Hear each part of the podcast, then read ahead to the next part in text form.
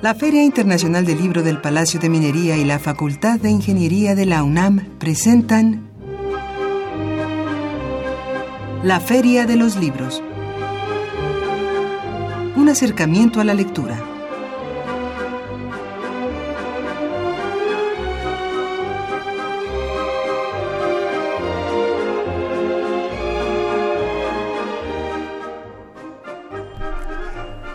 Amigos, bienvenidos a una emisión más de la Feria de los Libros. Mi nombre es Salvador Ponce y hoy, lunes 11 de junio de 2018, estamos transmitiendo desde el 860 de amplitud modulada, aquí desde Radio UNAM. Eh, los invitamos a que se queden en nuestro programa 933, que hacíamos cuentas hace un momento, parece que ya son como 20 años más Así o menos. es, sí, sí, sí, aproximadamente. Así es. Y es un gusto saludar aquí en la cabina a Elías Franco. Salvador, ¿cómo estás? Muy buenas tardes, buenas tardes a todos nuestros amigos que nos escuchan. Pues muy bien, ya ves aquí haciendo aritmética por lo que estamos viendo. Sí. Entonces vamos ahora a decir nuestros canales de comunicación. Claro que sí, los invitamos a que se comuniquen con nosotros al 5536-8989 es nuestro número telefónico o bien contáctenos vía Twitter en arroba ferialibros. También si quieren comunicarse con nosotros en nuestra página de Facebook, la de la Feria del Libro, pueden hacerlo en Feria Internacional del Libro del Palacio de Minería, así nos encuentran en Facebook. Y si quieren seguir esta emisión por la página de la Universidad de Radio UNAM, pueden hacerlo en www.radio.unam.mx. Y los invitamos también a eh, enviarnos un correo electrónico a la feria de los libros gmail.com o bien visitar el Facebook oficial de la Feria del Libro de Minería, facebook.com diagonal filminería. Si quieren escuchar también alguna emisión grabada de este programa, pueden hacerlo en www.radiopodcast.unam.mx. Y Salvador, tenemos invitada de lujo esta Así tarde. es, nos da mucho gusto recibir esta tarde a la socióloga, historiadora, escritora y investi- investigadora de la Universidad Nacional, Sara Sefcovic, que nos corregía puntualmente cómo, cómo pronunciar su nombre a su Lo momento, pronunciaste mejor que yo. quien nos presenta su nuevo libro titulado Vida y Milagros de la Crónica en México, publicado por Editorial Océano. Así es, un gran libro. Los invitamos a que se quede con nosotros para disfrutar de esta charla que seguramente nos va a hacer falta tiempo, pero Sí. eh, abordaremos las generalidades de este de este texto que nos presenta la maestra Sefcovic y también por supuesto tenemos la novedad editorial de la semana. Lo invitamos a preparar pluma y papel. Tampoco se pierdan nuestras recomendaciones de cartelera de actividades en torno al libro y la lectura para esta semana. Muy bien. Como siempre, Elías, tenemos ah, algunas pre- una pregunta Una para que pregunta. se vayan nuestros obsequios de Claro esta que tarde. sí, eh, me voy a permitir eh, dar lectura para llevarse alguno de los títulos que ofrecemos. eh, comparta con nosotros, mencione un cronista mexicano de su preferencia y díganos por qué lo considera importante. Eh, esta es la invitación que hacemos para participar con nosotros y poder llevarse alguno de estos títulos que tenemos, Salvador. Así es, por teléfono tenemos un ejemplar de Vida y Milagros de la Crónica en México de Sara Sefcovic, cortesía de Editorial Océano. Además, un ejemplar de Los poemas de Arturo Cova de Las Sondenberg, cortesía de Ediciones El Tucán de Virginia. Y por Twitter también tenemos, para la primera persona que nos haga llegar su comentario por esta red social, tenemos el título del que estaremos hablando esta tarde, Vida y Milagros de la Crónica en México, y un ejemplar del título Acá también tengo como quererte de Fausto Alzati, eh, cortesía de la Secretaría de Cultura de la Ciudad de México. Así es, allí está la pregunta que me permito repetirla es mencione un cronista mexicano de su preferencia y díganos por qué lo considera importante, eh, muy a colación al tema de esta tarde y además les recuerdo que pueden comunicarse con nosotros al 55 36 89 89 o bien a nuestra cuenta de Twitter arroba ferialibros para darnos sus opiniones a este respecto y ahora vamos a nuestro primer corte y regresando estamos aquí con nuestra invitada de esta tarde, Sara Sefcovic.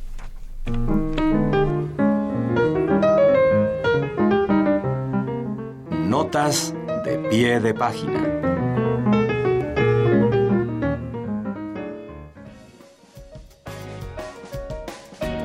Ediciones Arlequín publicó El pez no teme ahogarse, de Vicente de Aguinaga. En este libro son observadas las obras poéticas de González León, González Martínez, López Velarde, Paz, Arreola y Lizalde, junto a las de David Huerta, Raúl Bañuelos, Javier Sicilia, Jorge Esquinca y Luis Armenta Malpica, entre otros.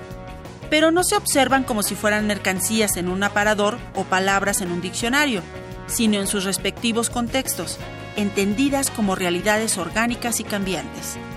Motivado por dos necesidades, la de comprender y la de agradecer, el autor estudia y comenta libros específicos y poemas concretos de la tradición mexicana sin eludir la obligación de situar cada particularidad en un ámbito más general.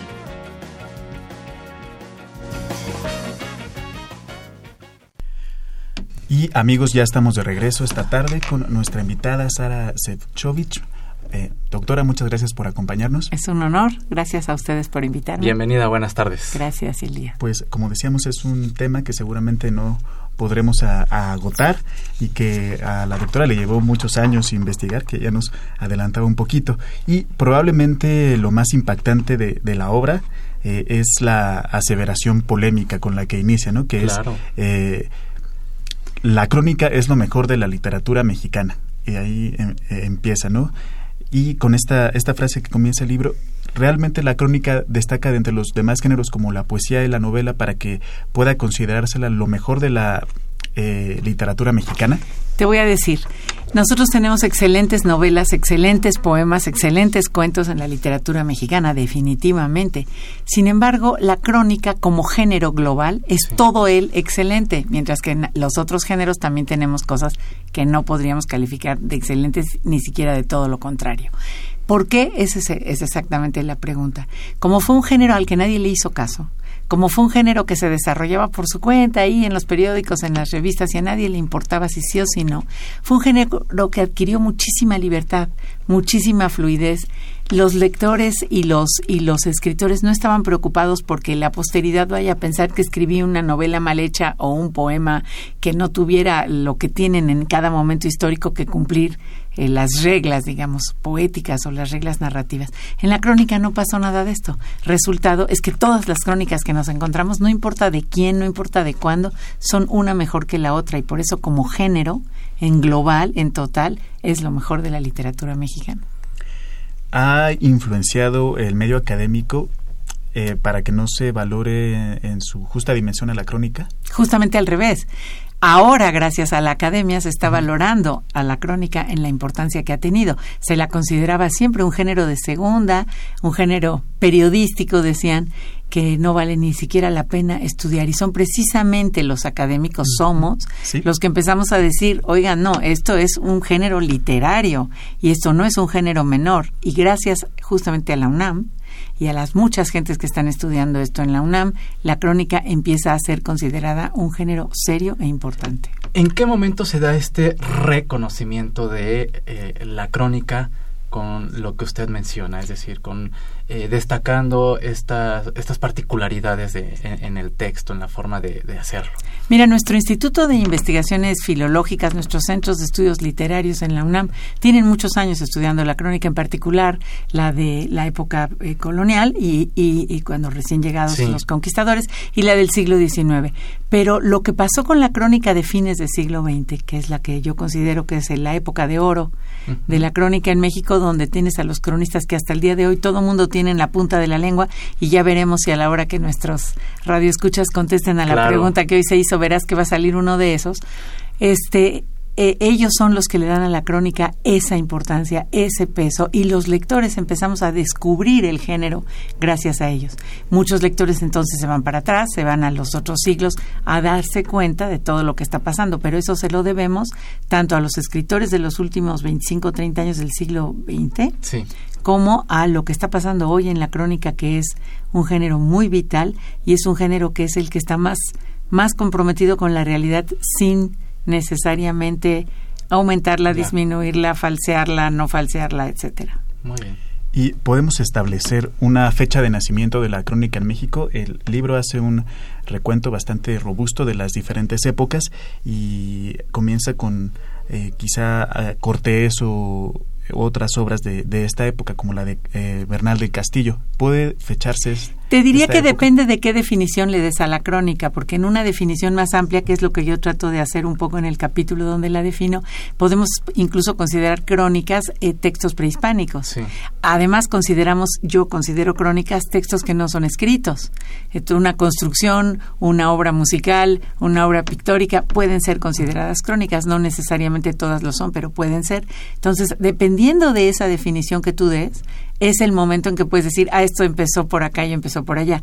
La tradición es considerar que lo que hicieron los eh, conquistadores, los primeros cronistas, digamos, en, en castellano, es, eh, eh, esa sería la fecha, pero es una tradición que, te repito, podemos y de hecho diría debemos romper ampliando mucho más el sentido de esta palabra.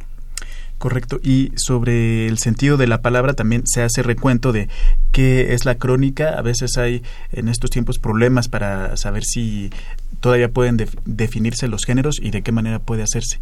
¿Cuál es esta, esta pugna? Lo que pasa es que en efecto los géneros se han abierto mucho más hoy. Incluso creo que el género que más cambios ha experimentado en términos de cómo se hace es la crónica. Porque, por ejemplo, las crónicas que estamos hablando en la época prehispánica son más bien crónicas normativas de lo que va a pasar, de cómo la religión les está diciendo que son las cosas. En la época, en, en, después de la, de la conquista y durante todo el siglo XIX, son crónicas de testigos y de participantes en los eventos. Y esto se prolonga hasta fines del siglo XX. Pero la crónica de hoy ni son testigos ni son participantes. Esperamos, porque esperamos que no sean ni los narcos ni los asesinos, sino son quien nos está contando lo que está pasando.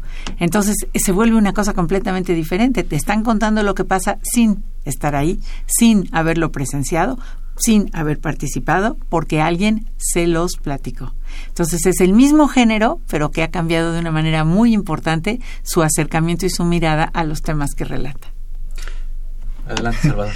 Ah, ahora hablando un poquito sobre las inclinaciones de los escritores mexicanos dentro del género, más o menos dentro del quizá la poética muy general que podemos denominar crónica, es un interés eh, por desentrañar qué somos y cómo somos los mexicanos.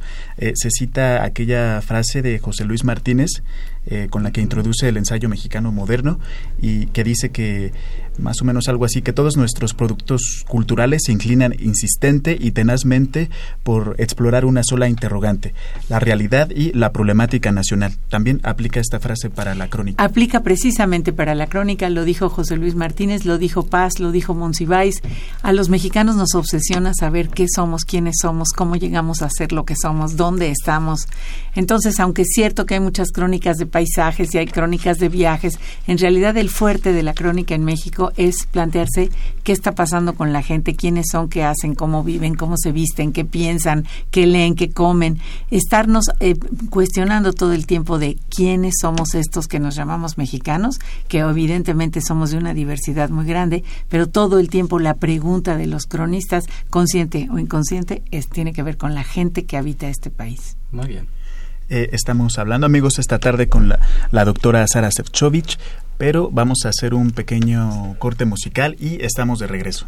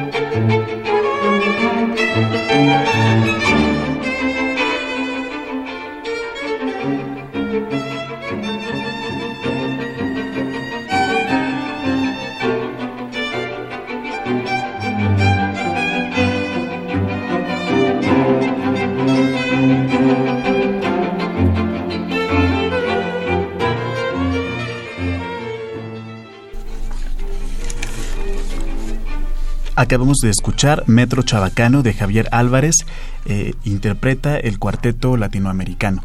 Y estamos de regreso, vamos a comentar algunas eh, cosas que nos han estado llegando. Así es. Tenemos ya eh, algunas llamadas, gracias a Daniel eh, Gómez Retana. Él cita a Carlos Monsiváis y a Salvador Novo. Eh, coincide Javier Guerra con Monsiváis y también con Salvador Novo. Dice que conocía la ciudad y por, y por dar su opinión al respecto. Y Raúl Retana cita y evoca a Chava Flores como cronista. como uno de los cronistas, sobre todo a, un personaje que retrataba muy bien todo lo, que acontecía en las vecindades, eh, en las pulquerías, incluso eh, en, los velatorios que se eh, de la de, la clase popular, ¿no? Cómo se desenvolvía un, sepelio. Y Josefina Cruz, ella cita también a Chava Flores y a Humboldt Por acá en Twitter nos dice Jorge Tirso que José Agustín porque su tragedia mexicana es una crónica con todo su estilo lúdico, popular, experimental con el lenguaje. Y también nos dice Ulises Velázquez Gil, Salvador Novo también, porque pintó a la sociedad mexicana de manera ágil y punzante. Eh, nos manda saludos, muchas gracias Ulises Velázquez. Y yo aquí rápidamente me permitiría agregar a la lista a Ricardo Garibay, me gustan muchísimo sus crónicas, y también a Jorge Ibargüengoite con algunas cosas que escribió cuando estaba en Excelsior. Claro. A ver, vamos a desbrozar todo este enredo. Agradezco mucho a los radioescuchas sus comentarios. Mira, no todas las crónicas tienen que ser texto. En ese sentido, tiene razón quien nos habla de Chava Flores, tiene razón nuestro productor que puso Metro Chabacano de mi muy admirado músico Javier Álvarez, que vive en Yucatán, músico actual. Y entonces eh, hay, hay otras maneras de hacer crónica, ya lo habíamos dicho hace rato, pero estos dos ejemplos son muy contundentes al respecto. Ahora, no tampoco todo es crónica. Admirando como admiro esa, esa obra de José Agustín, no es una crónica, es un resumen de una manera de entender y ver la historia de México, pero no es una crónica de la historia de México. Eso en primer lugar. Y en cambio Garibay sí Garibay sí, eh, Barguengoitia en algunos textos, en otros tampoco hace crónica. Eh, no podemos confundir, es cierto que los géneros no tienen fronteras muy precisas, pero si revolvemos todo y confundimos todo, al final ya no va a haber géneros y vamos a decir, pues todo lo que se escribe en México cabe en lo mismo, no, no cabe en lo mismo, no es igual. Entonces, una crónica es digamos, a muy rápida definición, porque le dedico muchas páginas a tratar de explicar esto, pero en una rápida definición es quien participa o quien da testigo de situaciones que están ocurriendo en ese momento en la realidad. Por eso José Agustín, cuando nos habla de la Revolución Mexicana, no es una crónica, es un resumen de lo que otros investigaron de hechos históricos. Y muchas veces eso es lo que hace también Ibargüengoitia, mientras que Garibay sí, Garibay se va a Acapulco o Garibay se va a los lugares que a él le gustan y en ese momento los crónica. Es una diferencia. No son calificativos de obras mejores o peores. Simplemente estamos metiéndolos en su cajoncito de qué si es crónica y qué no. Y en este sentido, los lectores que mencionan a Monsiváis, a Novo, tienen toda la razón. Por supuesto, los que mencionan a Chava Flores, yo lo menciono en el libro. Los que mencionan a Javier Álvarez, lo mencionamos en el libro. Y cómo podría ser un edificio. Un edificio es una crónica de los años en que se construyó. No es confundible un edificio de los años 40 con uno de hoy, con uno de la época prehispánica. Entonces son crónicas de su momento histórico y así hay que verlas. También, por otra parte, eh, eh, mencionas que los cronistas no solo han hablado de la realidad social, sino que también han contribuido a construirla. ¿Cuál ha sido este papel en, la formación de la opinión pública y quizá de la ideología nacional que han tenido los cronistas? Como estamos en Radio UNAM, puedo sacar ahí mis tres conocimientos académicos. Foucault decía, en la construcción del discurso está la misma representación de lo que quieres decir. O sea, nosotros sabemos muy bien que cuando nos están contando cierta cosa, el que nos la está contando la tiene que ver a través de sus propios lentes, no la puede ver a través de los lentes de nadie más y se la representa de una manera que tiene que ver con su lugar histórico, con su lugar social, con su lugar cultural, con sus conocimientos, con su educación, con todo el bagaje que cada uno de nosotros carga. Entonces no podemos decir esta es la realidad y esta no es la realidad, Lo que pasa es que no tenemos otra forma de conocerla que a través de los ojos de esa persona que nos la está contando si es que nosotros no estuvimos ahí. Es muy interesante cuando comparas crónicas de cronistas que estuvieron en el mismo lugar, en el mismo momento, y una puede no tener que ver con la otra y te puede pasar a ti viendo la televisión y estás sentado con tu compañero y yo le digo que esto está pasando y me dice qué programa de tele estás viendo, porque yo estoy viendo el mismo y no pasa eso. Cada uno de nosotros ve la realidad como la puede ver con sus propios lentes y tratamos todos de pensar que somos lo más objetivo, pero es imposible esa objetividad. ¿Qué tan presente está la crónica en los medios eh, mexicanos, es decir. Mira, ahorita lo que pasa es que se supone que la crónica es considerado un género periodístico, incluso me decía Salvador que así dan las clases en la UNAM como género periodístico, yo lo considero género literario. Lo que pasa es que tampoco son las fronteras tan claras. ¿Qué quiere decir periodístico? Porque se publica en el periódico, pues entonces sí la crónica es género periodístico, pero no es el soporte en el que publicas lo que define las cosas. Tampoco el hecho de que sea un libro significa que, que sea mejor o peor que algo en un periódico, o el hecho de que sea pintado o que sea cantado. Los soportes pueden hablarte del mismo género, soportes diferentes. En México la crónica es ahorita el género literario más socorrido, tanto por quienes lo escriben como por quienes lo leen. Quienes lo leen lo han, sido la mayoría en México a lo largo de su historia. Los lectores han preferido mucho la crónica, en primer lugar, mucho más que la poesía y que la novela, porque les exige menos, digamos, de toda esa formalidad que te pintan cuando te vas a meter a un texto literario, que a lo mejor a la hora de la hora no es, pero te hacen que te prepares para como si fuera. Y la crónica parece que te la puedes echar de una manera muy ligera, pero a los lectores nos encanta y ahora a los escritores eh, la crónica se ha vuelto tan importante que incluso pues los persiguen, les ponen eh, fechas límite, les están haciendo todo lo que la crónica no tuvo y por lo que es ese género tan importante y espero que no conviertan ese género también por esas presiones en un género atado a decisiones de mercado, atado a decisiones de, de, que si esto es mejor o esto es peor según ciertas academias y que lo dejaran ser lo fluido y lo simpático y lo buenísimo que es. Claro. ¿Podemos hablar de algunas características generales de la crónica que se está haciendo en estos momentos, por lo menos en los últimos 15 años? Sí, tanto la crónica como la novela en México están obsesionados evidentemente con la realidad terrible que estamos viviendo. Eh, pasan muchas cosas muy buenas en México que no tienen que ver con esa realidad y sin embargo tanto cronistas como novelistas están obsesionados con el narco, con las desapariciones, con los asesinatos, con la violencia. Evidentemente son temas, aparte de atractivos, muy fuertes y que nos afectan mucho en la vida. Entonces, podrías decir que esa es la obsesión central de la crónica ahorita en México, sea ver lo que pasa en la violencia, como sea ver el lado de las víctimas, como sea ver el lado de, digamos, de, los parientes de las víctimas que los están buscando, o sea, pero todo relacionado básicamente. Ah, también hay crónicas de otras cosas, pero son las menos. La obsesión ahorita es qué hacemos con esta realidad que nos atosiga. Y Elías, eh, doctora, ya casi nos tenemos Así que ir. es, el tiempo se nos, casi se nos termina. sí, nos gustaría saber cuál ha sido la recepción del libro hasta ahora y si hay algunas actividades programadas para los próximos meses? Sí, hemos estado llevando el libro a distintos lugares, a distintas ferias, a distintas conferencias, a distintas presentaciones en, todas partes. Hemos estado acudiendo a los medios donde, como generosamente como ustedes nos invitan. Está planeado un curso completo sobre crónica en la ah, Casa de las Humanidades para el mes de noviembre. Van a ser cuatro sesiones en las que vamos a hacer como el recorrido sobre lo principal de este libro con lecturas y con todo eso. El año pasado está programado otro curso en la Facultad de Filosofía y Letras en, en la extensión, divulgación y extensión. Entonces, pues estamos moviendo en función de que a la gente le está interesando el tema y esperamos pues que les interese más y que el libro satisfaga por lo menos su deseo de darse una idea de qué pasa en México y ya después cada quien se eche el clavado a los cronistas que prefiere o a las formas literarias. En este sentido, brevemente, tenemos dos minutitos.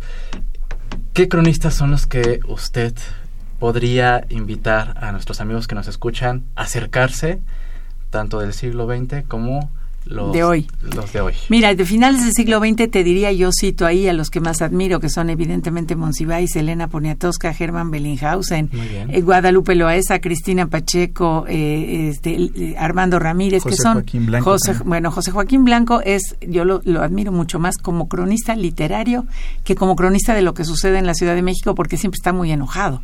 Tiene razón, todos estamos, pero él siempre está muy enojado y es, es menos, digamos, entre comillas, objetivo. Y de los actuales es que no hay uno al que no. Es que puedes leer a Villoro, es que puedes leer a Héctor de Mauleón, es que puedes leer a Fabricio Mejía Madrid, es que las mujeres cronistas son absolutamente maravillosas todas. Ojalá todos los lectores los leyéramos y ojalá también los cronistas se dieran cuenta que teniendo ese espacio de lectores, no nada más nos tienen que hablar de la violencia, que llega un momento en que hablar tanto de un mismo tema vacuna contra él. Los dos tenemos que ir modificando, lectores y escritores, nuestra manera de acercarnos al género. Muy bien, muy bien.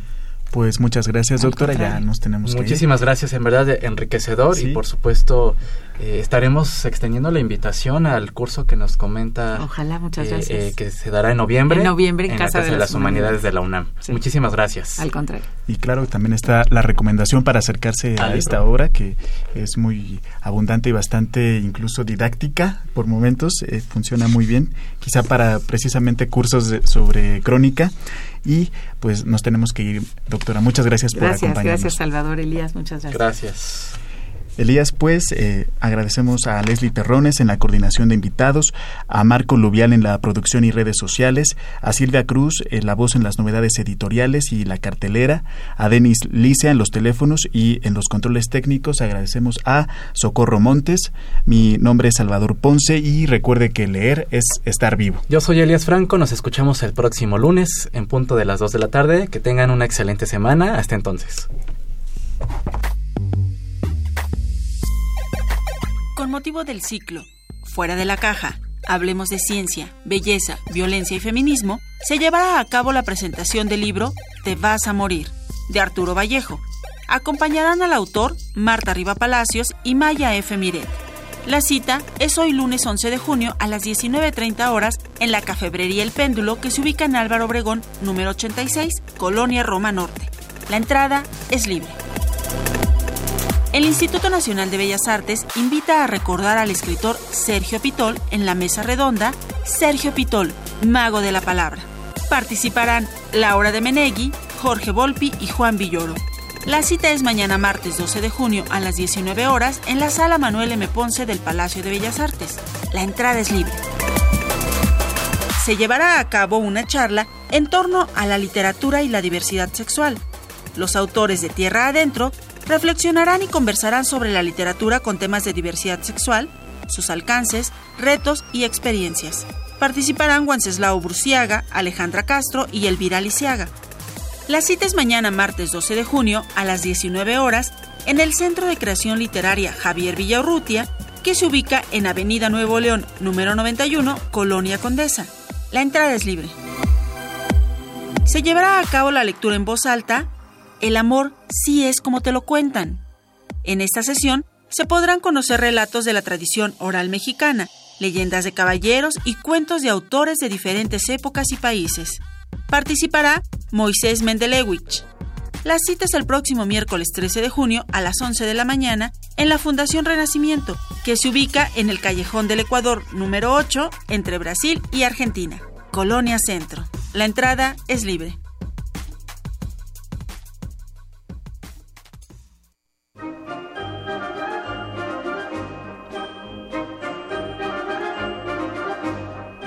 La Feria de los Libros. Un programa de la Feria Internacional del Libro del Palacio de Minería que organiza la Facultad de Ingeniería en coproducción con Radio UNAM. Idea original Fernando Macotela.